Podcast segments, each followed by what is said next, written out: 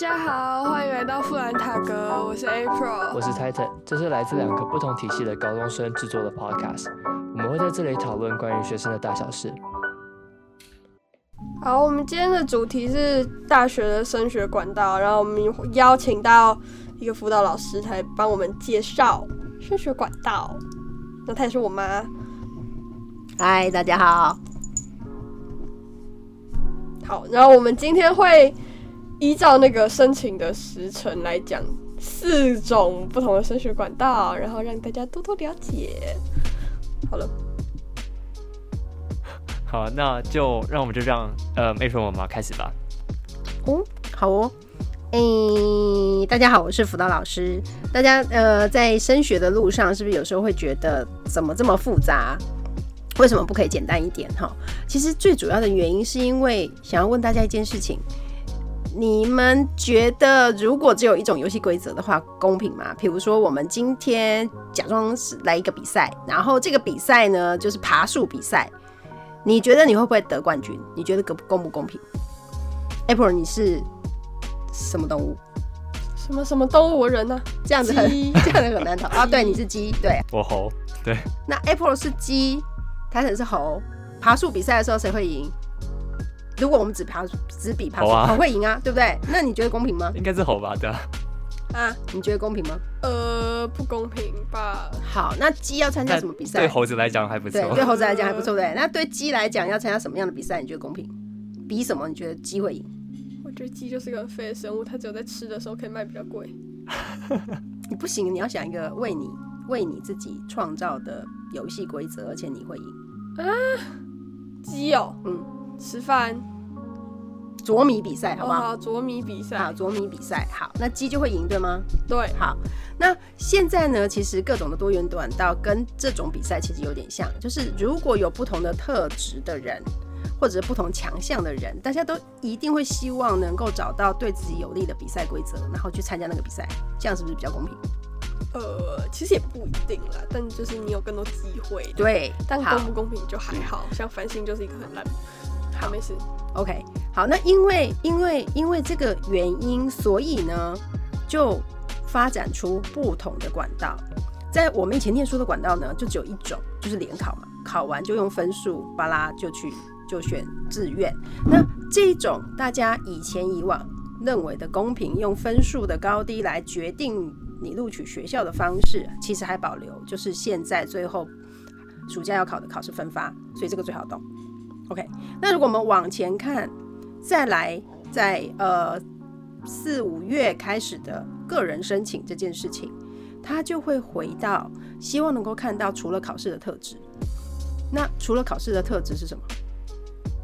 你觉得？个人才艺表现吗？呃。个人才表现也算，就是多元的能力，比如说像是呃领导力这件事情，考试考出来吗？考不出来。好，很难展现，很难展现。那合作性这件事情或问题解决能力这件事情，可不可以在考试考出来？很难。就如果只有笔试的话，对，好。那对，如果是这样的话，在面试的时候，或是你呈现你在高中学习的一些资料，比如说像在社团啊，或是在参加活动的时候。然后又有面试的时候，会不会比较清楚？会。OK，好，就会展现学生比较多元的面貌。对，好，那这个其实就是个人申请，也就是我们现在要用的学习历程要谈的东西，他就会看到这个面相，这样 OK 吗？好，那但是呢，还是会用到部分的学测成绩，因为要知道有没有过那个标准。可是如果大家认真去看简章的话，你就会发现有有很多的学校，其实他们在学测占的录取比例其实是低的，可能只占百分之二十，有百分之八十他都要看你的学习历程，也就是你的其他多元能力。好，那这一块呢，就会是四五月的个人申请。那如果我们再往前推，也就是 April 最讨厌的繁星繁星。繁星推荐，哈，他一直觉得这个这个制度不公平。好，我没有觉得不公平，我只是觉得它很烂。为什么它很烂？你觉得它烂在什么地方？浪费资源吗？就是就是，你可以钻太像钻漏洞的感觉啊！就你其实没有那么聪明，就是你去一个人很少的学校，然后你就得了前几名，然后就比别人更容易进去。但其实你进去也不一定比较开心，或者是你可以学到比较多东西，你可能反而还会很痛苦，因为你会遇到很多那些明星学校的人，然后觉得啊我要死了，因为你没有经过经历过明星高中的历练。我现在正在经历，我快死了。好，OK。那 April 讲的那个部分呢，其实反过来也就是呃繁星计划它为什么会存在的原因，因为我们其实会考量到的是城乡的差距。可是他根本就不会城乡差距，他现在能帮到的只有那些私立学校，但是那些私立学校还是很烦。就他们只是帮助到那些人很少学校，但他们并没有实质的帮助到乡其实有哎、下。哎就是它会有，但但是你应该要可能设一个就是乡下，而不是你们校牌之类的。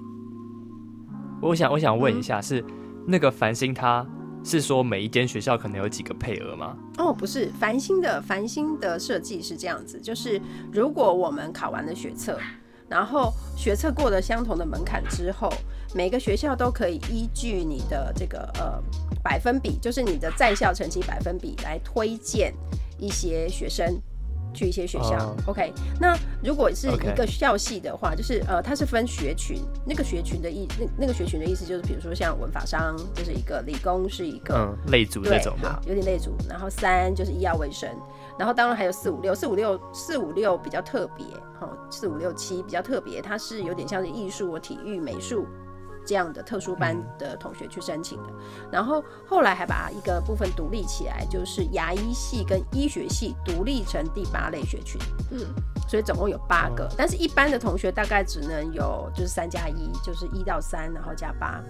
好，那每个学校呢，在每一类的学群里面，它最多只能推荐，呃，我想一下哦，两个同学去。比如说第一类学群，他只能推两个同学去这样子。但这样是不是这样看起来，其实就算能够挤到前面那两个，也算是那个学校里面已经前几蛮优秀的学生。是啊，是啊，没错。好，所以它就有两个关卡要过。第一个呢，就是你的学测必须要过；第二个呢，就是你的在校百分比是要过的。你的在校百分比如果越前面，你才有办法就是推荐的比例越高。那如果这样子来看的话呢，它把一一个东西抓成一个公平。好，第一个呢，就是所有去排名可以录取这个学校的人，他有一个要件，就是他要先过学测的门槛。这样 OK 吗？不管你是哪个学校的学生，嗯好，那你过了这个要件之后，接下来所有的人就会比在校成绩的百分比，所以就是在校成绩百分之一。如果你是建中的学生，跟你是一个呃呃比较偏远地区的学生是一样的概念，就是建中的在校嗯百分比一，跟呃比如说一个山上比较少人学校的在校百分之比一是一模一样的。嗯。嗯好，哦，对，OK，好，好，那这样子的概念呢，其实就是希望能够让呃，就算是在不同不同求学的位置，但是很努力的同学，都有机会进到顶尖大学去。嗯，对，因为是不是这样就可以把那些偏乡的，就是表现比较好的学生，照样是可以拉到比较好的学校，对啊，对啊，没错没错，因为不会因为可能他的资源比较少，没有办法能够像城市里的学校有那么多的学习管道，是没错，然后就导致他没有办法上那么好的大学。对对，没错，所以他就是有点像是这个呃，要教育资源均等的概念。所以嗯繁星这件事情，他照顾的是这一批的同学跟这批的需求。为什么 April 会那样子想？嗯，还是 April 你有看到什么样的资讯之类的？呃，这么来说好了，因为他要看的是在校成绩百分比嘛，对不对？好，嗯，对，那如果你在比如说明星学校，他们学测的成绩其实都很强，对吗？嗯，哦，但是就算你再强也没有用啊，因为他每一个学校推荐的名额是有限的嘛。就那几个人对。，好，那个名额是有限的。那在那个有限的状况之下，又只能推呃，就是在校百分比高的人，所以你可以想象啊，繁星、建中跟北一女像明星学校可去参加的人就会很少，因为他们就算学测是七十五几分，可能呃现在是六十，好，就算是满分，有可能他的在校百分比是百分之前二十而已。所以就没有办法推到那么前面。对对。可，是如果说偏乡的，他不用那么高，对。但他就可以推到，所以他所以可能就会变成说呃，因为他是过门槛嘛，所有的所谓所谓的门槛就是对。比如说国文你有顶标就好啊，顶标可能不是满分哦，可能是比如说十三而已，这样，好，好这样这样的哦概念。OK 好，可是如果、如果一个建中的同学他四科可以得到六十分，但是一个科系他只要过门槛就好，他的呃比如说四科他加起来可能只要五十，假设是这样，好，只要五十就可以过门槛。但是这个六十分的建中的同学，可能他在校百分之比只有二十，就前二十趴。可是另外一个偏向的同学在校百分比是一，那录取的是他，不是建中那个成绩好的哦。嗯，好，那这就是这个机制嘛，就是不同的升学管道、不同的游戏规则，它有不同想要筛选跟筛选的人，还有目标。好，那如果我们再往前推，就是呃第一个的入学管道，也就是现在可能很多的学校的学生正在进行的那个部分，就是叫做特殊选材。特殊选材呢，要的就是非常特别的人，在某一个领域里面投入非常深，而且呃呃，就是很有自己想法，或者是在公益呀、呃，公益公公益是不是那个做手工艺，就是呃，有点像是志工那种的，呃社会付出，不只是社工哦，就是他可以做一些有影响力的事情，好，就是哦建实质烟蒂影响力的事情，好。然后他能够呃有一个行动的研究或者是倡议，可以影响更多的人，就类似像这样子。然后当然还有一个部分是呃呃希望入学，就是有一些特殊的背景。境遇的，比如说他家他是原住民哈，或者是他是新住民，或者是他家家境比较辛苦，但是他奋力读书哈，那他们也可以走像这样子的特殊特殊呃特殊选材的的管道，叫特殊境遇哈。那这一块呢，嗯如果你去申请这块的时候，学测还没考就放榜了，所以代表他其实哦完全不看考试的成绩，他要看的是你自己很独特的特质。你适不适合来就读我们这个领域，或者是呃，我们我们这个学校希望给培养你变成是一个未来人才，有点像是这样。嗯，所以这一块是特殊选材，所以他那个创业的也是特殊选材。创业的特殊选材也有，然后个人申请的那个部分也有，对，嗯，嗯，对，因为因为最近有听到清大他们有一个新的计划，新的招生计划，我觉得这个这个这个方案很棒，因为我们通常都是否某一个学校或某一个科系把自己塞成那个样子，对吗？或者确定自己是那个样子。好，但是清大嗯就有一个新的发展，除了他们他们现在在那个特殊选材已经有一个不分系的学士班，就是说。你我们先不管你想要念什么科系，你很确定要念清大，然后我们就先收你，然后你进来之后再选，呃，选读我们看我们要念什么科系，这这个已经很棒了，对不对？好，好，对，但是它有一个更棒的，那个更棒的就是，好，如果你是一个想要创业或很有自己自己呃生涯规划想法的人，好，你就可以去申请说，呃，我因为有一个我自己的目标，所以呢，我为了达成这个目标，学校要协助我。学我想学的一些东西，或者是协助我变成我想要变成的那个样子，所以我可以跨不同的系选修不同的科目，而这个这个学程只 for 我自己而已，别人不适用。所以是你自己设计一个你要读的科系，然后来塑形你未来可能的发展性。是是没错，而且他会有一个很棒的导师来陪伴你选课，然后做不同的发展进路。啊，那这样其实听起来超棒的，真的。他很高分吗？真的呃，他应该不是用分数来考量，而是看你是不是真的那块料。你说创业吗？呃，他有特别谈到这一部分。哦，如果说下一次大家可能有兴趣的话，我觉得我们也可以再特殊特别拉出来讲这个部分，因为这应该是蛮多人会想要自己去尝试看看的内容。我觉得这个可能要特别研究一下，因为我有一次去去参加一个实验实验小组，然后参加那个实验小组的时候，清大的教务长来特别呃分享他们招生跟选材的一些想法，然后才特听到这个的。他们可能没有特别的 promote 或者是 push 跟大家说明这个计划，所以这个部分可能就是要再研究一下。就再多加研究对。对对对，但是上次听到一个他们这样的想法，我觉得就超级棒，因为清大呃，应该这样讲，台湾现在有很多的新的呃，就是招生的管道，其实都是从清大开始，包含第一个繁星推荐也是清大第一个提出的。然后特殊选材也是清大第一个提出的，所以清大这个学校对于自己招收学生、招收什么样特质学生的想法，一直都有它独到的一面。嗯嗯，所以看来他们又想出了一个更新的模式，这样子。现在的学生其实我觉得有有分两种，一种是非常清楚知道自己未来要干嘛，另外一种是不知道自己要干嘛。比以前还更不知道自己要干嘛。对，所以你应该你们在读书的过程中，应该发现同学应该拉的更两极，对不对？对，就我们以无我们而立的话，其实我们是有一些同学是很明确的知道说，我未来就是要做到什么样的事情。可是有一些同学是，他可能一直在摇摆，就选了不同的课，然后发现自己又喜欢那个，好像又不喜欢那个，就不知道到底未来要往哪一个方向走，而且也很容易去转换你自己选的项目。对，其实这两种都没有不好。对，就是因为有一些人本来就会很明确的知道自己喜欢什么或不喜欢什么，可是有一些人是需要多元探索，然后才慢慢知道的。我觉得这两种都 OK。其实有一种是最可怕的，就是什么都不不做的人。哦，嗯，我觉得是什么都不做的人才最可怕，还有什么都说我不知道的人最可怕，因为他会就宁愿你去尝试。对，你可以一直试，然后试了试了，确定你不喜欢，我觉得是一件很棒的事。试了，我发现我不喜欢读书，我现在很痛苦。我我在想办法。那你可以看看你喜欢做什么，其实也很好。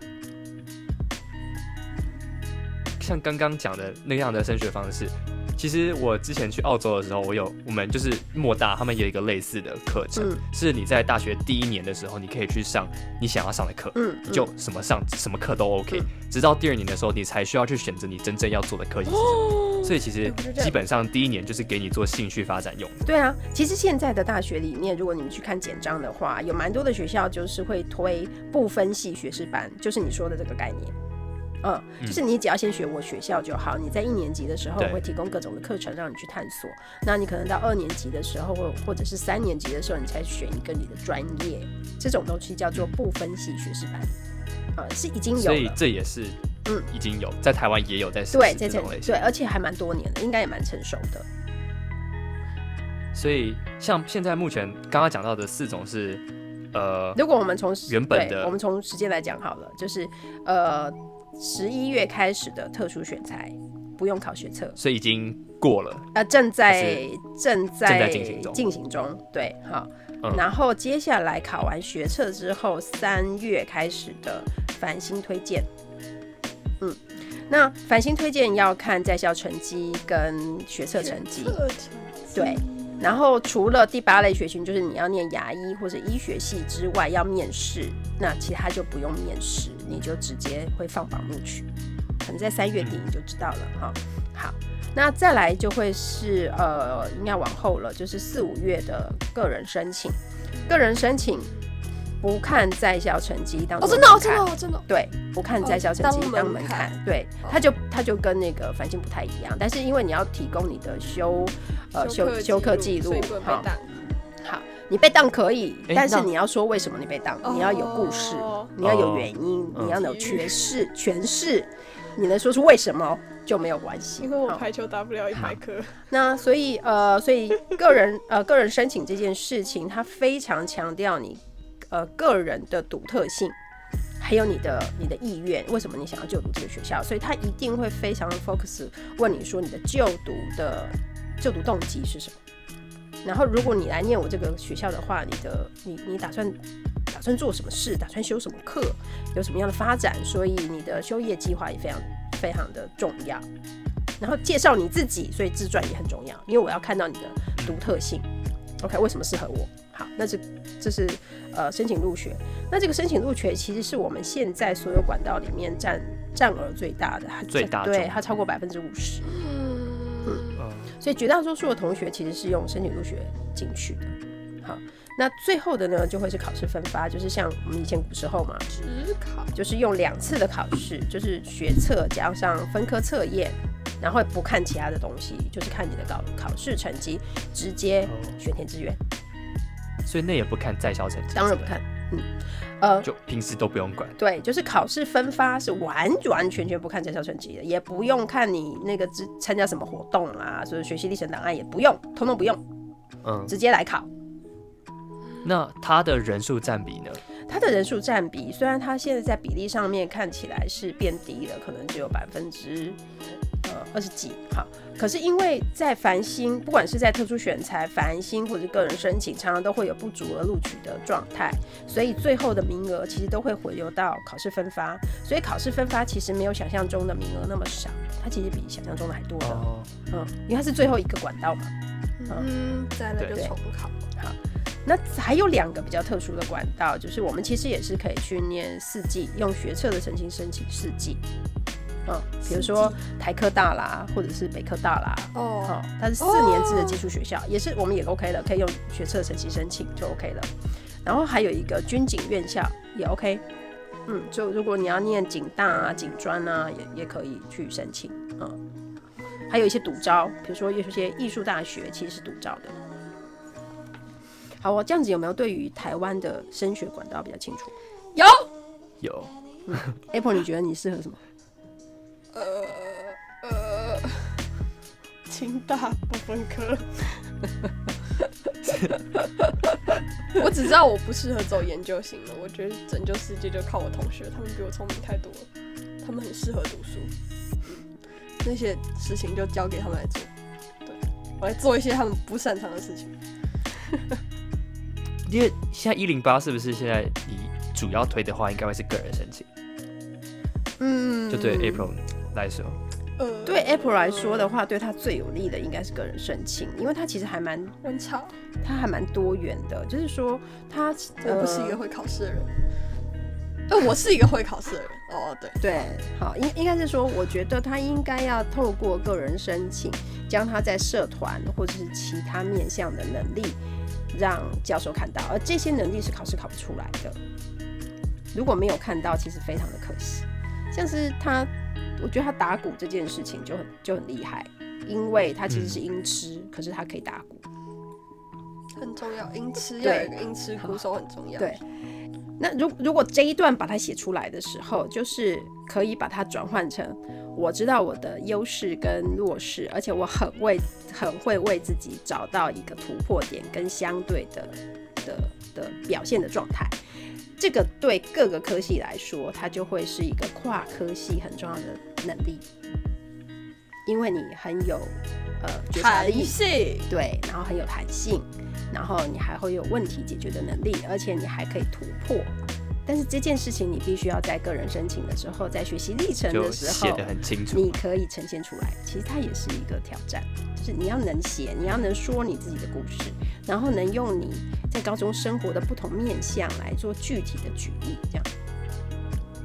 那我觉得我应该比较适合第一种啊。你说繁星吗第一种是还是特殊选材应该对啊应该特殊选材，因为繁星是不是要看就在校在校？可是对我应该没有办法能够到前几趴，而且我们会推给中选部的量嘛，嗯，所以你特殊选材应该会比较适合，。以目你你目前的状况其实很适合特殊选材的，因为特殊选材他们是要给呃多元多元学习背景的人，所以你如果去看特殊选材的简章的时候，你就会发现，比如说如果你有 SAT 或者是你有一些其他考试的成绩，他们是希望你透过特殊选材选他们学校的。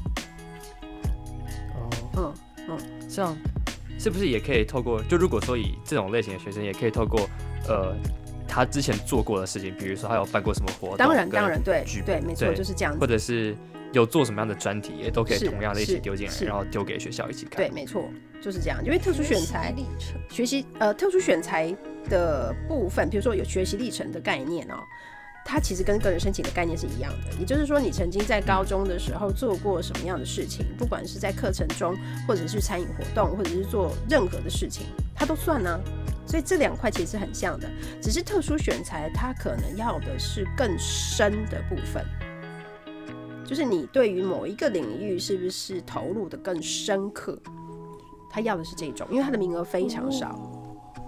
嗯我查过哎，你有查过？那他是不是也要用学习历程的档案一起丢上去，还是说你要自己特别准备你的资料，然后丢给学校？呃你要自己特别准备你的资料丢给学校，然后它在形式上面就比较个别化，因为特殊选材是没有一个统一的管道的，它是以校为单位。他要你教什么，或者是他要求什么你就要样的考什么，就是怎样考，而且他爱什么时间考、就什么时间考，因为他本来就特殊嘛，他本来就是不讲公平性这件事情，因为公平性是在后面讲啊，他要的就是像特殊性，奋斗，对，好、想办法把它拼进去。对，所以呃，特殊选材要的就是特殊训，然后繁星推荐重视的就是城乡的平衡，然后特别想要拔擢很认真、持续用功的小孩。他那个他哦对，持续用功，对他那他那个持续用功，不是只有学科哦，是所有的科目哦，就是全呃在学校里面的所有的科目的总平均哦。伟大伟大，嗯拍手。这样感觉蛮辛苦的。对对，而且他要看到高三上哦，所以就是说你整个三年你的成绩是要 hold 得住的、哦、，hold 在那个地方哦。伟大，伟大，不是在鼓掌吗？对，因为他对于这个管道呢特别的我没有，我只觉得他们伟大，respect。OK，好，反正就是这样。好，OK。然后申请入学就是要非常多元的人，然后可以展现独特性的人，知道你是谁，嗯然后你要往哪个方向走，然后你可以展现考试考不出来的能力，就是谢谢。个人哦，不是。我，我以为你在骂我哎考试考不好。那要怎么展现考试考不出来的能力啊？因为可能是写程，好，如果如果说以你写呃推荐信或者是写自己的那种呃 personal essay 的话，它是不是还是只能展现某方面？但是也许有些事情是你说不出来或是写不出来，你是只有真实遇到的时候才可以展现出来的。那这种能力是要怎么样才可以被放大？嗯二阶吗？会有二阶，会有二二。阶有呃有部分会有二阶实作。我我举个例子好了，就是呃我刚好最近在准备要跟学生分享这一段，我看到大学教授有分享几个他们觉得超棒的例子哈。呃，有一个学生在过年的时候就很想要赢钱，就是过年不是要。等一下赌博吗啊，赌赌博，赌一下，对哈，他想要赢钱嗯这样哈，所以呢，他就呃去计算的数学的扑克牌吧，哈，各种的排列组合，然后去想象各种可能赢钱的模式，然后把这个嗯部分记下来，然后整理成笔记这样哈。然后他要申请的是数学系，那他有赢吗？我不知道他有没有赢，啊可是可是数学系的老师看到他可以在生活中这样子运用数学，他们就觉得他其实是一个非常喜欢数学，而且在生活中会运用数学能力的人，这是他们想要的人才，而不哦而不是去参加各种奇奇怪怪的活动。他们不要，他们要的是能在你的日常生活中就运用你的学科知识也好，或者是展现你对于某一个领域的观察跟探究，他们觉得才有意思，卖东西，那才是。真的。对，比如说像卖东西，我真的很喜欢卖东西。对他真的很喜欢卖东西。好，那不是因为你要申请学校才去做这件事情，而是你真的很想要做这件事情，那才是真的兴趣。所以他们反而想要找的这个是这样子的人。所以我才说我现在想去卖东西，啊，你可以去卖。嗯，好我想办法。所以刚才 Titan 问的那个问题，其实在申请入学里面要怎么样去展现，其实就去观察你平常真的很喜欢的东西，因为你真的很喜欢做，你会乐此不疲。比如说现在不是要写反思吗？有没有要做记录吗？你不是觉得超烦、超讨厌的吗？对不对我？没有觉得超烦超讨厌，我只是没有很喜欢那个反思版。好，那可是如果这件事情是你想要做，比如说刚才那个那个呃算那个数学几率的那个数学的那个吗？他这一天到晚都在想这个吧？怎么会以怎么样的赢钱，对吧？对就反思一定写得出来。对，因为他太有感了，他每天都在想着这个怎么样。对对啊，对那我，就在每天都在想怎么创业，这样也可以变成一个吗？可以，好，而且超棒。嗯，他其实是这样的，就是如果你去做一个假假的东西，就没什么意思。就嗯嗯，所以呃，教授们还有讲到一个部分呢、就是说他们看到，因为现在高中都会推很多活动啊，比如说像什么净滩，有吗？好嗯，好。哦对对，然后或者是说，大家都会什么写信马拉松，什么人圈，啊对不对？圈牧啊然后圈牧啊，什么东西哈、o k 好，然后去什么饥饥二三十啊，类似像这样子的活动。嗯他说十个人有八个人都去参加这个活动，然后写的东西都一模一样，他们觉得一点意思都没有。这到底是就是这不是你想要做的，这是学校为你规划做的东西，它就没有独特性。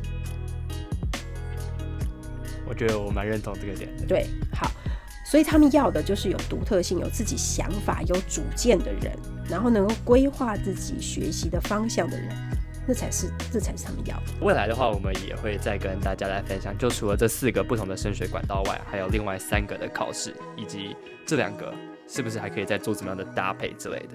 在之后的集数，我们也会以每一集一个问题来作为一个结尾，所以大家听完这一集的 podcast 以后，也可以自己思考，或者是跟呃爸爸妈妈，还有跟其他的朋友讨论一下。那这一集的话，我们想要问大家的是，你们觉得哪一种管道是最适合自己的？好，大家拜拜。好，大家再见。大家拜拜。